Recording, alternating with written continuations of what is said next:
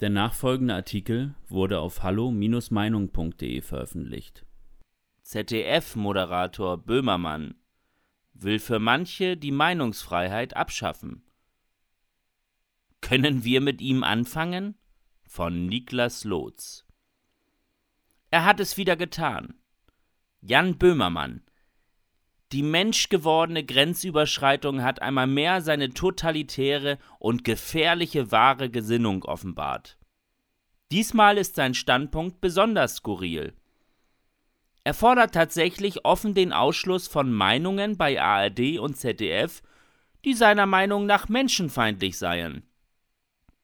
Die Überschrift hätte hier also auch sein können Jan Böhmermann fordert kurioserweise seinen eigenen Rauswurf.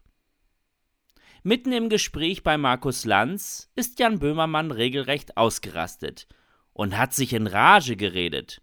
Der Grund? Seiner Meinung nach seien in der Vergangenheit zu viele kritische Virologen zu Markus Lanz eingeladen worden. Die Standpunkte dieser Virologen bezeichnete Böhmermann als menschenfeindlich, ohne allerdings dafür nähere Begründungen liefern zu können. Er meinte, man hätte diese Virologen nur eingeladen, um auch die andere Seite des Meinungsspektrums einzuladen. Dies solle aber in Zukunft bitte nicht mehr passieren. Sichtlich irritiert war auch Markus Lanz, der Böhmermann entschieden widersprach. Der Gipfel des Ganzen Böhmermann behauptete allen Ernstes, Virologen wie Hendrik Streeck wären fachlich nicht geeignet, um über Corona-Themen bei Lanz zu reden. Virologen sind also fachlich nicht geeignet? Zum Glück haben wir mit Jan Böhmermann scheinbar einen Universalgelehrten, der für alles fachlich geeignet ist. Mag das auf den ersten Blick noch grotesk und lustig wirken, so wird einem die gefährliche Tragweite des Ganzen wenig später sehr bewusst. Jan Böhmermann war bei Lanz keineswegs in seiner Rolle als Satiriker aktiv. Bei dieser ernsthaften Podiumsdiskussion vertrat Böhmermann ernsthaft seinen privaten Standpunkt. Schon in der Vergangenheit war es bei ähnlichen Situationen häufiger zu solchen Äußerungen von Böhmermann gekommen. So stellte er mehrfach die FDP in die Nazi-Ecke. Er hetzte aggressiv gegen die AfD. Oder er diffamierte Kritiker der Corona-Maßnahmen. Teilweise hatte dies gar keinen Bezug zur Satire mehr, sondern es war eher im aggressiven Wutbürgerstil verfasst.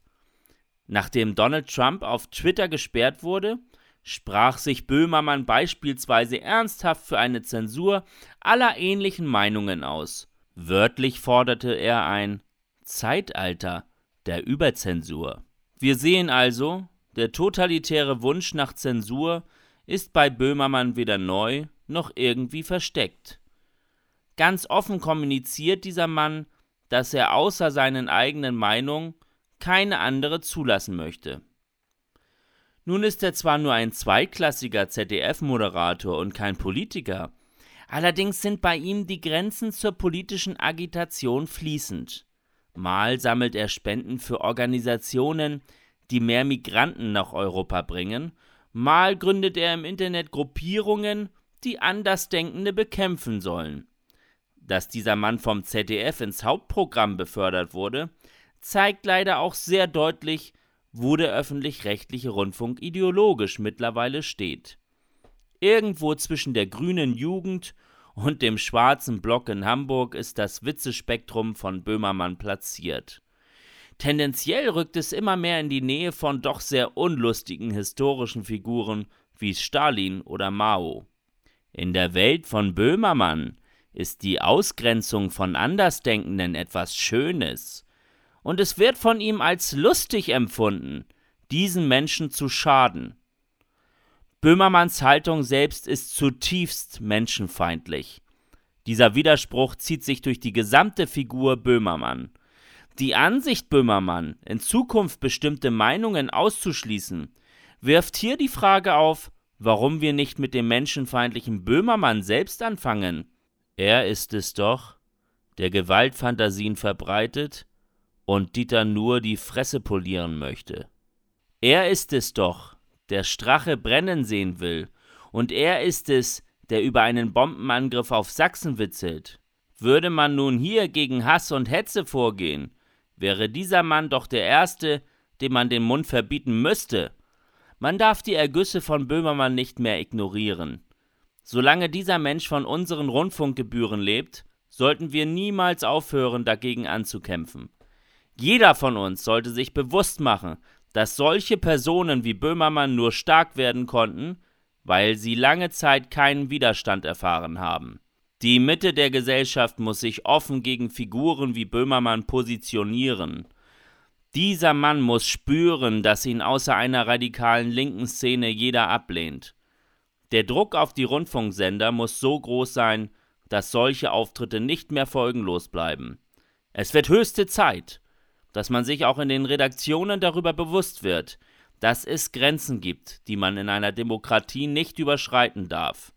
Dazu zählt vor allem Hass auf Andersdenkende auszuschütten. Fraglich ist, warum Widerworte gegen Hass dann aber als Hass dargestellt werden und verboten werden sollen. Jan Böhmermann besteht also darauf, gewisse Meinungen auszugrenzen? Dann fangen wir doch gleich bei seiner Meinung an.